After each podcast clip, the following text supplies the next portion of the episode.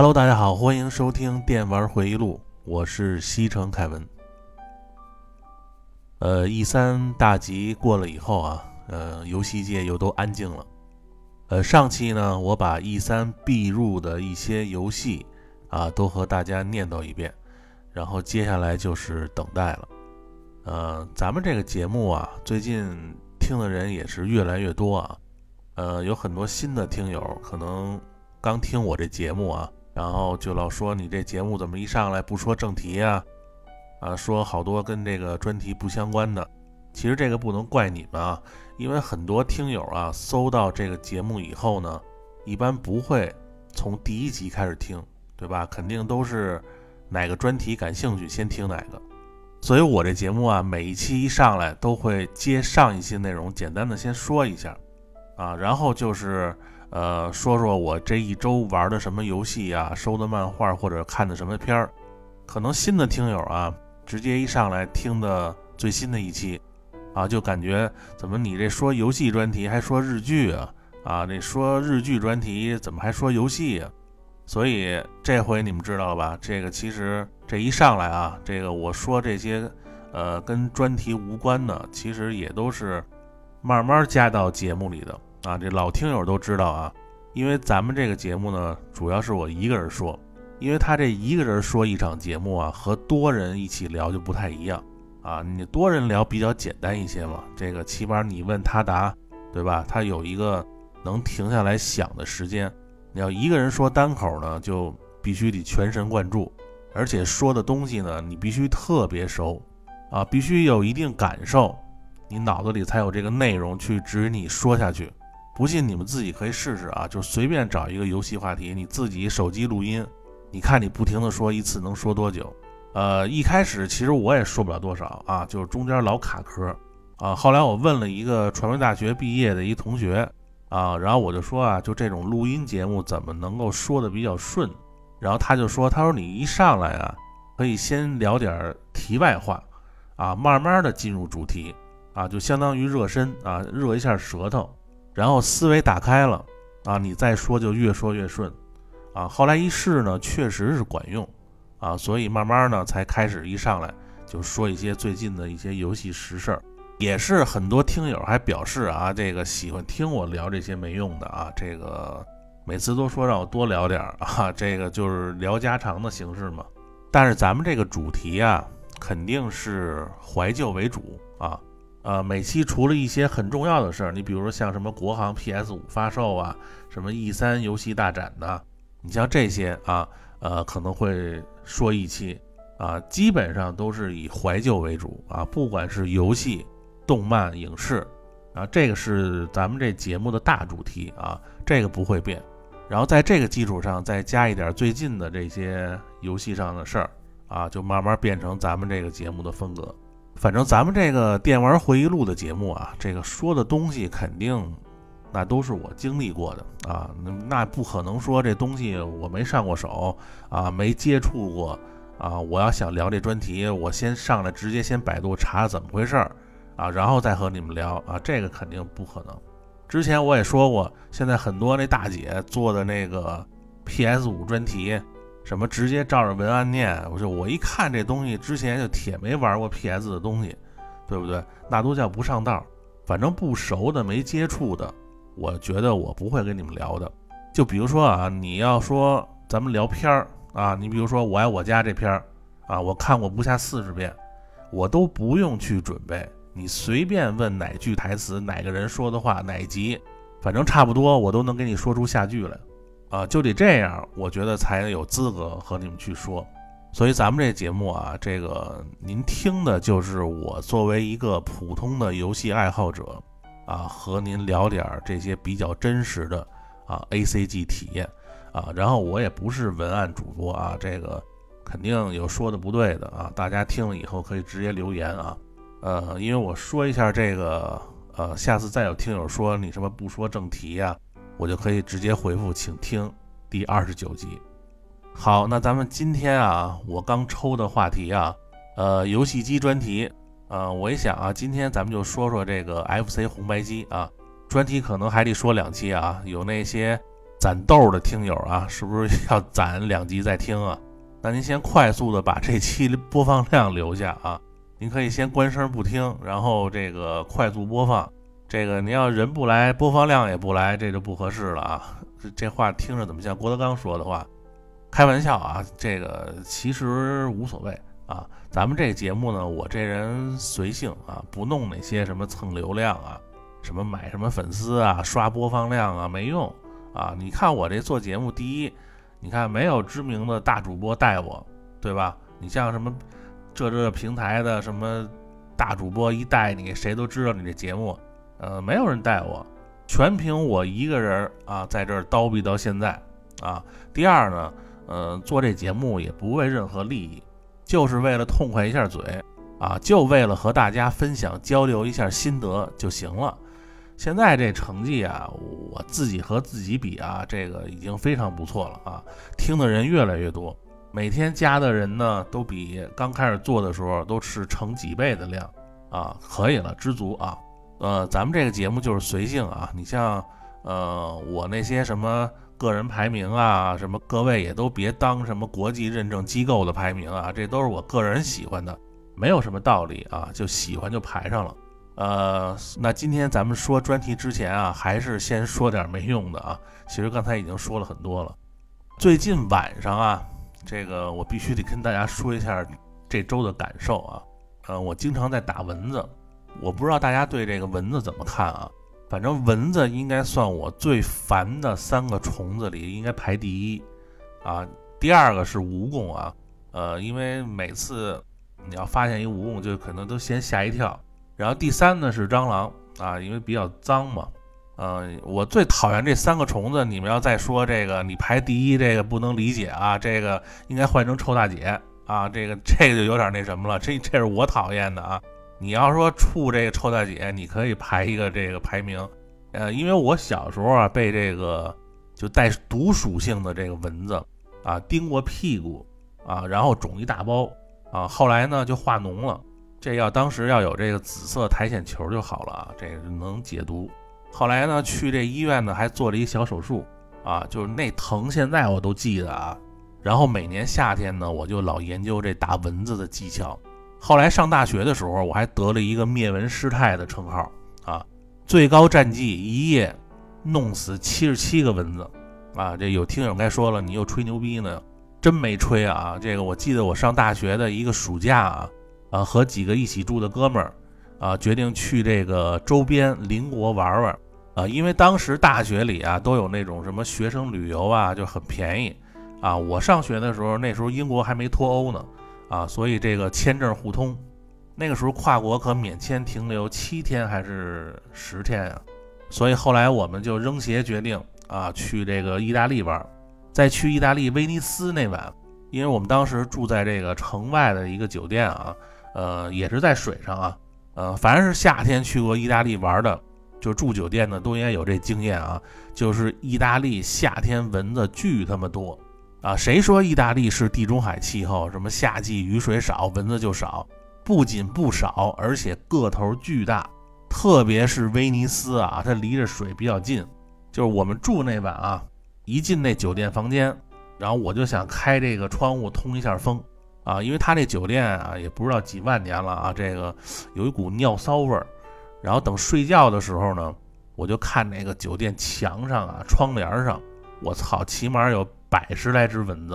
啊，一点都不夸张。因为我从小就打蚊子比较有经验啊，一般呢是用一个湿毛巾，你们可以去那个海底捞那个就擦脸的那湿毛巾啊，那个湿毛巾的大小正合适。然后看中蚊子在哪儿就扔过去啊，保证打到。你要用什么杂志啊，或者是用手啊，你反应肯定没有蚊子快，所以你扔这湿毛巾呢就特灵啊，就用这招啊，一晚上没睡觉，一共打死了七十七个蚊子，我当时还拍照了啊，然后第二天还跟那个酒店理论来着，呃，然后最近这几天呢，因为我睡前不是老玩 NS 嘛，然后就老有一个蚊子在耳边一划过，然后我一听这蚊子声啊，我就窜起来了，开灯开始找蚊子。然后不干死这蚊子啊，我就睡不了觉。然后我媳妇儿全程睡得跟那什么似的啊，这个因为我视力还挺好啊，这个一点一点查看这蚊子有可能落脚的地儿查了半个小时也没发现这蚊子，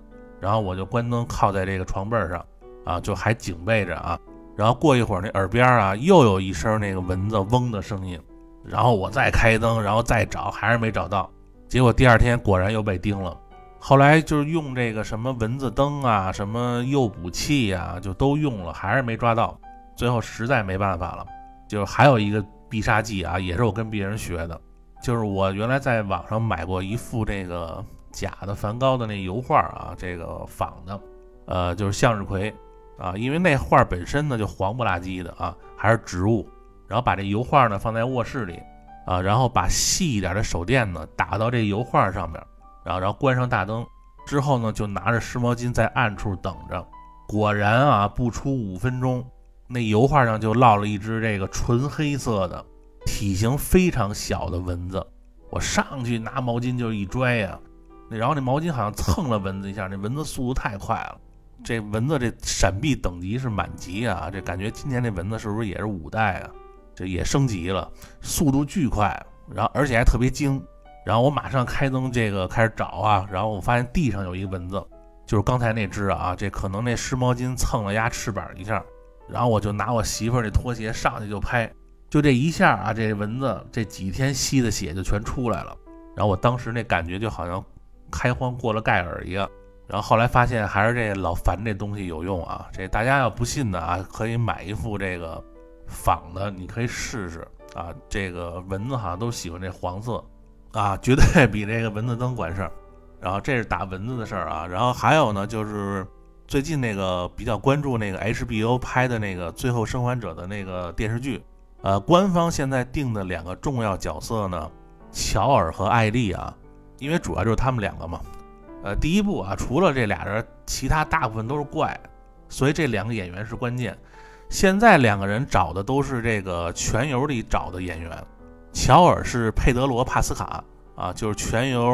第四季吧，演那个红毒蛇的。然后艾丽呢是这个《全游》里演那个熊岛现任画事人莫尔蒙家族那大小姐。首先这两个灵魂角色啊，这个我心目中最像的演员啊，我觉得乔尔应该让这个杰拉德·巴特勒演，就是演那个斯巴达三百勇士那大叔，因为这哥们儿平时就胡子拉碴。啊，而且呢，身材高大，发型呢，长相都特别像乔尔，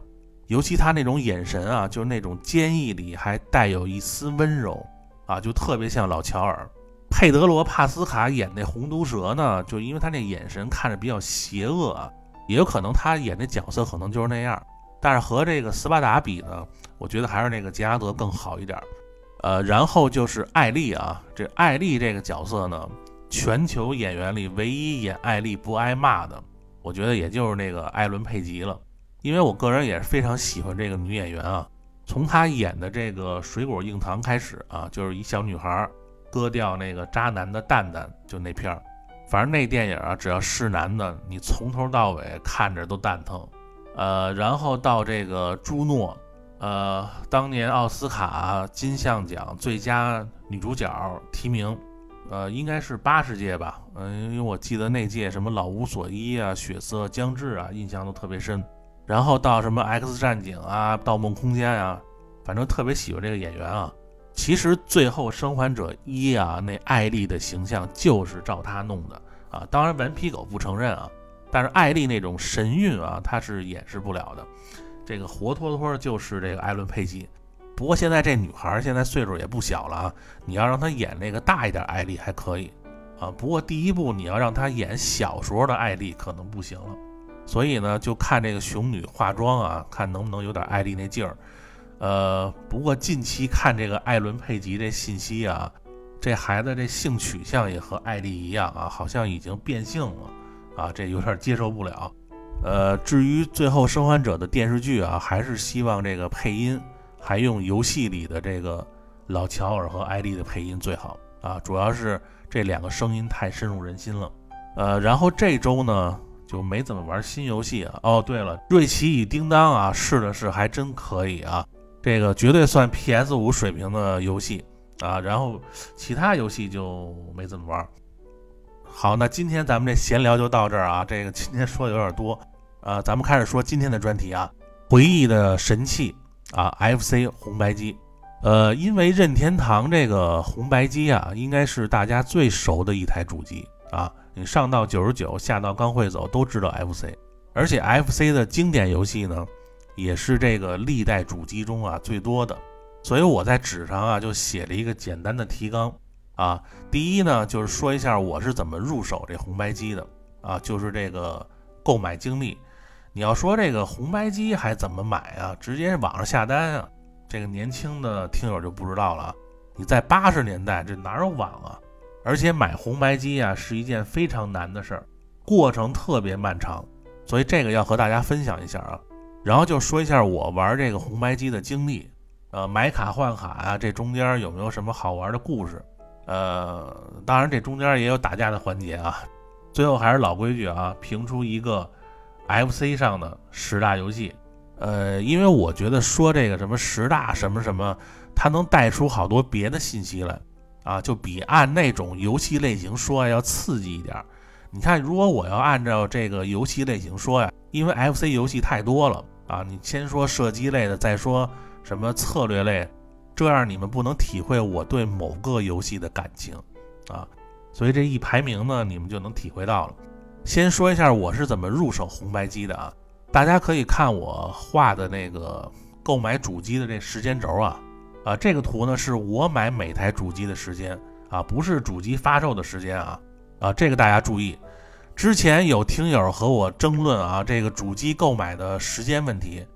因为我这时间啊是记得非常的清楚啊，所以才做了这么一个表啊。这个表呢在专题的文案区就有啊。首先呢，这个 FC 啊，应该说是我第一台购买的主机。啊，呃，之前雅达利呢是八八年，我爸从他们单位有一个叔叔那儿啊拿回一台，啊，后来玩了一年多就还了。呃，FC 呢是我在一九九零年，也就是我小学四年级的时候入手的。当时北京的任何商场里啊都没有卖 FC 的，你当时要买这个 FC 啊，需要去这个北京安定门外，它有一个叫出国人员服务中心啊的一个部门。就这个地儿，当时在北京可以说是聚集了大佬、时尚、流行等一切元素的地方。因为当时这个出国人员服务部啊，它里边有各种国外进口的电器商品，但是你要拿这个人民币直接去买，好像人是不卖你的啊，你必须满足三个条件才行。呃，这年轻的听友听到这儿可能会问啊，人买个东西还这么费劲啊？这有钱直接买不得了吗？但是你在八十年代到九十年代初啊，这个那个时候你买这些所谓的大件儿啊，就是那个时候家里不是都说什么四大件儿什么，最早叫什么三转一响啊，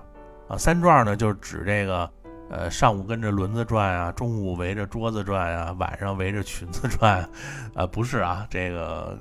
嗯三转是指这个自行车、缝纫机、手表。这一响呢，是指这个收音机啊，这个是八十年代的标配啊，后来才是什么电视、冰箱啊，什么金戒指啊、照相机啊什么的。而且你买什么东西啊，都要凭票啊，所以出国人员服务中心呢也一样啊，你必须满足三个条件：第一呢是要出国，并且根据政策呢得到相应可购买这些东西的一个票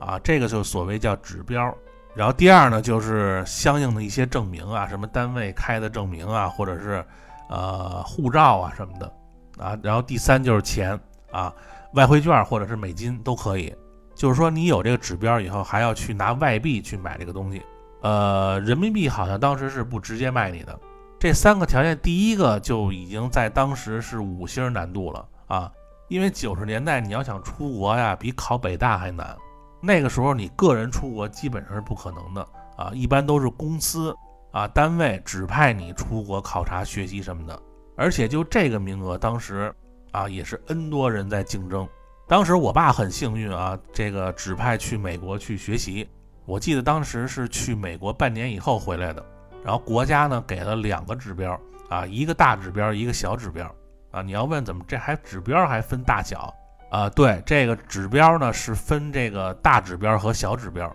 大指标呢，你可以买这个电视、音响、相机，就这些非常抢手的这个大件的进口货。小指标呢，你可以买这些什么手表啊、自行车啊，什么游戏机啊、啊收音机啊这些小件东西。指标呢是根据你出国的时间啊、目的啊，这个好多玩意儿评估才给的。所以当时啊，这我爸回来的时候给了两个指标啊，一大一小。呃，我记得当时我们院里啊，就和我关系不错的有一大个儿，他爸呢当时是去这个赞比亚去了两年，回来以后是给了两个大指标和两个小指标啊，这个应该算我知道最多的啊。当时根据我爸单位那个玩雅达利那游戏机那叔叔考察啊，说日本新出这个游戏机啊，需要一个小指标啊，就可以在这个出国人员服务部那儿买到。当时我还听他说了好多这个任天堂的这个游戏机的介绍啊，所以我就一直等了半年啊，就是我爸回来以后，然后好像是周末吧，然后一起去买这个红白机。然后我记得当时我到那儿以后啊，就惊了。我操，那简直就是这个 People Mountain People Sea 啊，这人山人海啊！因为那店里边全是俏货啊，这个无数想买电器没有指标的，都在门口等那些有指标的人，然后私下再谈交易。来那儿的人呢，基本上都是一些有钱的啊，个体户居多啊。这男女穿的也都特别时尚，而且还有汽车，呃，比现在什么三里屯牛逼多了啊！那三里屯现在这百分之九十都是去装逼的。穿一假范思哲，然后再租一车在那装逼，那块儿啊，那大部分都是当时北京这个比较有钱的那批才去那儿的。呃，所以因为第一次来啊，然后我们当时呢还和一个这个岁数挺大的一大哥啊在那盘道啊，一看呢就是一买卖虫啊，就是跟那人聊了半天。呃，因为他可能是专门这个就是换这些东西啊挣钱的。然后我记得当时啊，他那里边就是你像什么电器啊、松下的啊、日立啊，当时是最好的啊。基本上你去买，外边就有人出两倍或者三倍的价格。然后当时呢，我们是买了一台松下电视啊，二十一寸吧，好像这个记得不太清楚了啊。反正 logo 还是最早那个什么 National。呃，然后另一个指标呢，就买了一台正版的啊任天堂红白机啊。为什么说正版啊？就真的是原装的红白机啊，里边还带了一盘红色的原装卡，呃，南梦宫的赤豆人啊，那个时候都叫什么小精灵啊，因为那时候小啊，也没怎么见过世面，就一看就一盘卡，就好像也就一个游戏啊，呃，而且那时候也没有卖游戏的，呃，之前玩过这雅达利啊，呃，当时手里有三盘卡啊，而且都是那种合集啊，一盘卡里有好几个游戏，所以当时还是有点小失望。回来以后呢，我爸把这个电视和游戏机都插好啊，然后插卡开机，有一个大黑界面啊，这个蓝色的迷宫啊，一上来一大嘴就在那自动往往左吃，呃，玩了一会儿啊，呃，因为那游戏 A B 键没用啊，就就十字键，过了一会儿那四色金刚就过来了，反正当时玩了一会儿，感觉不是太好玩啊。之前老听那个那人说什么任天堂怎么怎么好。高科技划时代的产品，就感觉没什么意思啊，还不如雅达利那赛车玩的刺激。不过毕竟是游戏机啊，这个总比在外边拍洋画和贴画强。然后就仔细研究了一下这游戏啊，后来我还研究出一条特别安全的路线，就保证这个吃完豆还能躲这个四色金刚。后来我爸我妈也玩这个，然后老在一起比赛这个分数，呃。那游戏美观其实都一样啊，就是中间那个水果老换。反正玩了小半年的这个吃豆人啊，可能是天天练这十字键啊，所以对我今后玩这个动作游戏啊，什么格斗游戏，就这种上下左右的准确性就得到了提升。后来我记得暑假有一天啊，这我和院里那发小这大个儿啊，在家正玩这吃豆人呢，呃，然后我爸下班回来以后呢，给我拿回一盘卡来。啊，这这盘卡那图我放在文案区了啊，就是当时最强的这个理财产品，老四强啊，魂斗罗、绿色兵团、赤色要塞、沙罗曼蛇，这盘卡到现在已经是三十一年了啊，那个是大概九零年吧，不到九一年拿回来的，至今我还记得当天下午我和发小玩这魂斗罗的时候啊，就仿佛进了另外一个世界，而且这老四强四个游戏。全部都能双人一起打，就再也不用一个人玩的那人等着。而且这四个游戏让我当时就有了 BOSS 战的概念啊，就当时我们管这叫关底啊。具体这四个游戏呢，这大家很熟了，我就不再介绍了啊。呃，咱们就说这个我这经历和感受啊。呃，这四个游戏我最喜欢的是沙罗曼蛇啊，天天就打这沙罗曼蛇，呃，而且是四个这个游戏里第一个通关的。其实按说这四个最难的就是沙罗曼蛇啊，呃，主要这暑假呢大把时间啊，这个死磕这一游戏。魂斗罗当时还是我爸从他们单位就是听来的秘籍啊，就是上上下下那个回来调三十条命啊，我和我爸一起过的。呃，反正这这盘卡啊，就是成为我今后。和别人换卡的一个神器，呃，九十年代初啊，这个一般外边商店呢还没有卖 FC 的啊，这个我们玩 FC 卡的途径只有一个，就是和别人换卡玩。我当时记得我身边一共就两个有 FC 的，这一个是我爸单位那个玩雅达利那大叔，还有一个呢就是我们小学同学，呃，因为他爷爷是一个老一辈开国的将军啊，当时他住在东城那边那个军区大院里。啊，没事儿呢，我老去他那儿玩这个 FC，因为他舅舅好像是在广州那边弄什么电子产品的，所以反正路子挺野啊。这个，所以他那块呢有那么大概六七盘卡啊，全都是原装的那种单卡，呃，不过都是小游戏啊，这个什么小蜜蜂啊、南极企鹅呀，就这些。我当时拿这个老四强给他玩，他都傻了都。这游戏等级都不对等啊！这个这个，我这都游戏都金卡，你看上写的金卡四合一，然后他就要求啊，我和他换卡玩，还说用四盘换。我说你这四个都小游戏，当时不知道小游戏啊，但是反正就看着特别简单。我说我这一个游戏的质量都比你这个所有的游戏加一块质量都好。后来这么一说啊，他才把就是他最珍贵的一盘卡拿出来，我一看成龙踢馆。后来我就把他所有卡都卷走了，就全都和吃豆人一级别的游戏，所以你就知道，当时你要有一盘魂斗罗的单卡，就你可以和别人换任何 FC 的卡带，那就别说这四合一了。然后随着身边这朋友这个 FC 啊，有的人越来越多啊，这商场里呢也开始有柜台卖这个 FC 的卡带了，但是也特别少啊。后来我爸当时在这个北京一商场叫国华商场。啊，买了一盘这个超级玛丽，然后回去玩比我还来劲啊！你要说我爸其实挺会买的啊，这买的卡都是当年的这金卡。呃，超级玛丽这个盘卡呢，我玩了几个月啊，通关以后也是特别好换别人的游戏。呃，当时我记得啊，这个除了这个老四强超级玛丽，呃，还有四个就是神级的这个 FC 的换卡神器，一个就是双截龙一，还有一个就是俄罗斯方块。呃，恶魔城一还有这个荒野大镖客，这四盘卡当时我认识人有的啊，就全都是原装的单卡，而且有这几个游戏的孩子，当时呢也是非常的嚣张啊。这个我记得，这个流氓学校毕业那胖子啊，当时给我介绍一个附近别的院儿的孩子，就因为他有恶魔城，我也是听好多人说这游戏特刺激啊，什么呃这个，然后就想和他换。然后来呢，找到那孩子之后呢，就说这个拿这个老四强这一盘卡不行啊，必须要加一盘卡才能换。而且超级玛丽呢，那孩子他有了，所以我为了玩这恶魔城啊，这个我当时呢用这个老四强加超级玛丽，和另外一孩子换了双截龙和四盘南极企鹅这种等级的，然后这五盘卡和他换这个恶魔城，结果他还是不同意。然后后来好像在这个交易过程中啊，这个流氓学校毕业那胖子呢，当时有点烦啊，因为那孩子贪得无厌，后来就损那孩子，然后把那孩子给说急了，然后他就开始骂我们。我一看就这么费劲啊，还敢骂我，然后我们俩就把那孩子给打了。我记得我当时啊，还用路边有一个那个就是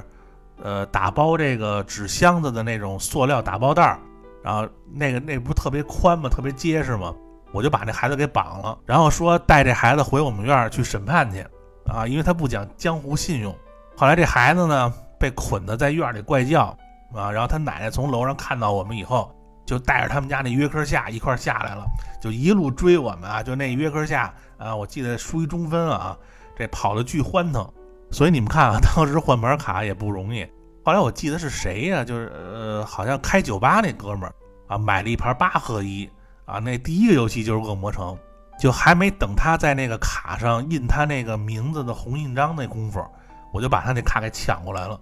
你像这种事儿太多了啊。后来我记得那 FC 有那个光枪以后啊，呃，当时有三个游戏大家都知道吧，就是那打鸭子啊、西部牛仔，还有一个警匪的。呃，当时最早啊传的特别厉害，就说那枪啊不能对着人啊，能把人打晕了。反正最早那批有枪的那个人的路子还是比较野的啊，就是那时候特那把枪特别不好买。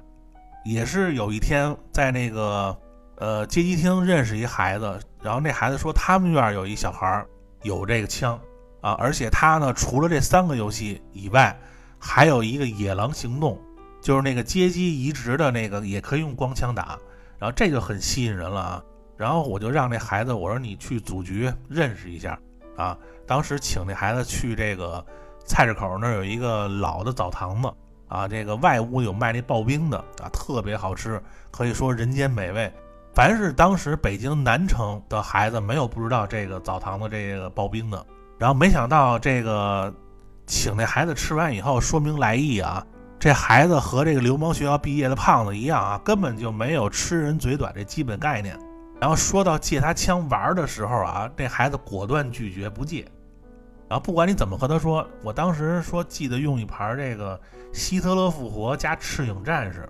啊，这就这个万能的换卡神器。他都不带动心的，然后我一看他，那他不想换就算了吧，对吧？我说那咱们一块儿去这个金厅玩会儿，交个朋友。之前说过啊，这个九五年以前呢，北京那时候还没有实行这个双休日啊，一般周六下午没课啊，这所以周六下午呢，就是我们去这个街机厅耍的时间。呃，结果一起打街机啊，那孩子嘴也是不老实啊，这和这胖子一块玩这个快打旋风，可能是因为胖子啊，这个把他那个。家的血给抻没了，后来就跟那胖子喊，然后胖子没忍住呢，上去就揪那孩子头发就开始打。然后那天呢，我也是心里不太痛快啊。然后我一看那胖子打那孩子，想拿绳子准备把这孩子绑了，然后就地审判。后来从那个书包里呢有那跳绳，我就要套他。然后那孩子一反抗啊，这这跳绳呢从后边套他嘴里去了。然后我从后边一拉，那孩子跟马一样在那叫唤。结果这几个人啊，都让这街机厅老板给赶出来了。后来那孩子哭着跑回去叫他哥去了。然后我和胖子一看他要叫人啊，赶紧就跑回去了。后来两三个月啊，没敢去那街机厅。所以你们看啊，这个在最早啊玩 FC 的时候还是挺不容易的啊，卡带的渠道特别少。有时候你得知啊谁那儿有什么什么卡，就那真的特别激动啊，因为你买不到。啊，只能去换或者借，反正一般借人家肯定不爱借啊。呃，除了找卡不容易以外呢，这个玩游戏也不容易，就每天就给你那么点时间啊。那时候一般就是我们喜欢去那种父母都是双职工，然后最好呢这个住单位一周回来一两次那种同学家里玩，因为没人管他。我记得那时候最受欢迎的几个游戏啊，《双截龙二》。基本上一开始还是俩人一块配合啊，打着打着就开始互殴，就那招跳起来铁膝盖能把人磕倍儿远，就互相玩命用这招。呃，还有就是这个热血格斗物语，其实这个游戏可以四个人同时打，不过那个时候没有那种四个手柄连一块的这种机器啊，呃，只能是两个人再加两个 NPC 互殴。呃，反正在四人街霸和九人街霸没出之前，这个格斗类的双截龙一。呃，它有一个模式是可以对打，然后就是那个街头小子，左右各一个人啊，就是在中间互殴，然后上面楼上呢有人往下扔花盆那个游戏，好像在一块儿都是打这些啊，一般都不怎么玩这种这个俩人配合的游戏啊。你要说这个两个人水平都特别好，没事儿，就怕有一个好一个次，他老在那借命就打不下去了。然后之后那个什么小霸王、小天才一出啊。这种盗版的卡，这个合集一多，然后就没有那种换卡的烦恼了。呃，加上这个路边呢买卡换卡的这个私人开的这个游戏店也越来越多。我就记着这个北京那个时候啊，就是好多那种十字路口，就老有一个店啊，就外边接一个大音箱啊，你从半站地以外的距离，你就能听见这个 FC 那八位机那声儿啊，就永远放这两个游戏的声音。一个是俄罗斯方块，一个是玛丽医生。就后来到了超任和 MD 的这个时代啊，你再经过那儿还是这两个游戏啊。就那帮卖游戏卡的老板啊，这店里边永远就在玩这两个游戏。啊，一般都是一个大姐在那玩。反正 FC 这卡呀，从早期很多走私过来的原版的单卡，到后来这个黄色带防尘底托的这大卡，这个游戏店开的越来越多，FC 啊，这个慢慢的大家全都普及了。呃，那这期时间差不多了啊。这个今天咱们没说具体的游戏啊，呃，就说了一下我玩 FC 的这些经历啊。呃，下期呢，咱们就接着说这个 FC 的具体的这些游戏啊，排名什么的。呃，还是那句话啊，喜欢本节目啊，您听完受累点一下这个订阅按钮，呃，以后就有最新的更新提醒啊。希望大家继续关注电玩回忆录啊，咱们下周同一时间再见，拜拜。